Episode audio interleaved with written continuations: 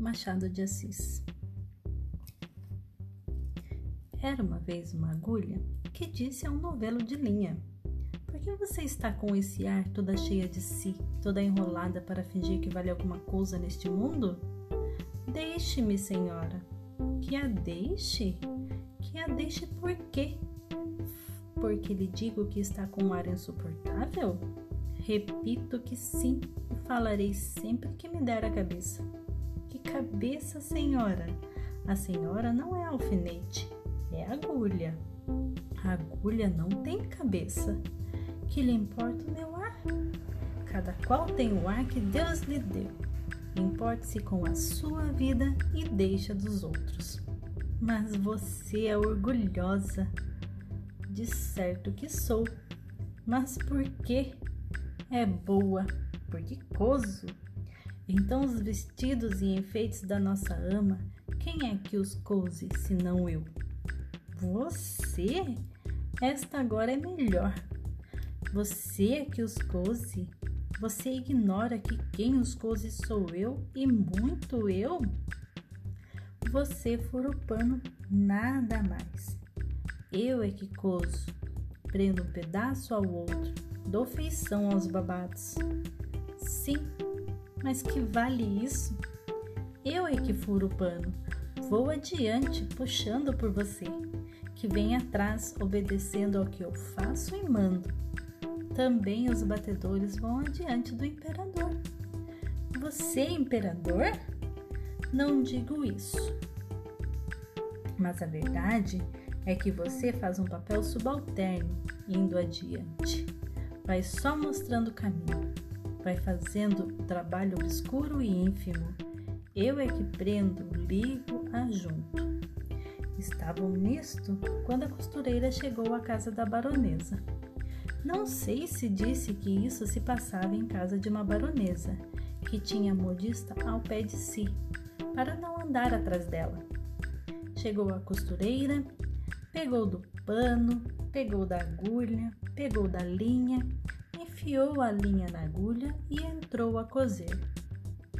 Uma e outra iam andando orgulhosas pelo pano adiante, que era melhor das sedas, entre os dedos da costureira, ágeis como os galgos de Diana, para dar a isto uma cor poética. E dizia a agulha: Então, senhora linha, ainda teima no que dizia há pouco? Não repara que essa distinta costureira só se importa comigo? Eu é que vou aqui entre os dedos dela, unidinha a eles, furando abaixo e acima. A linha não respondia nada, ia andando.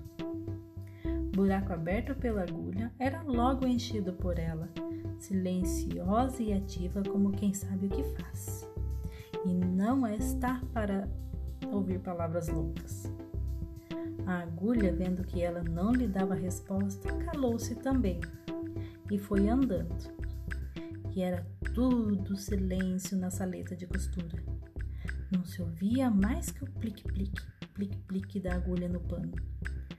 Caindo o sol, a costureira dobrou a costura para o dia seguinte. Continuou ainda nesse e no outro, até que no quarto acabou a obra e ficou esperando o baile.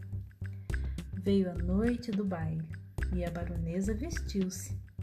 A costureira que a ajudou a vestir-se levava a agulha espetada no corpinho para dar algum ponto necessário.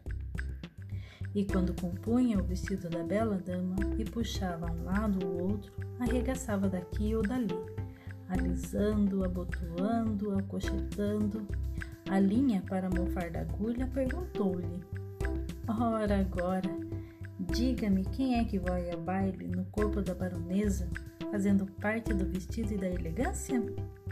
Quem é que vai dançar com ministros e diplomatas enquanto você volta para a caixinha da costureira antes de ir para o balaio das mucamas? Vamos, diga lá.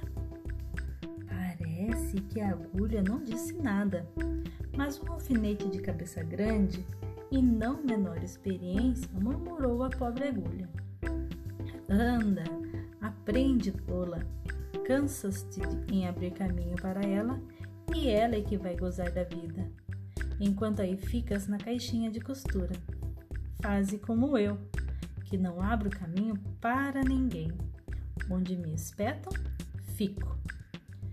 Contei essa história a um professor de melancolia que me disse, abanando a cabeça: Também eu tenho servido de agulha a muita linha ordinária. Fim.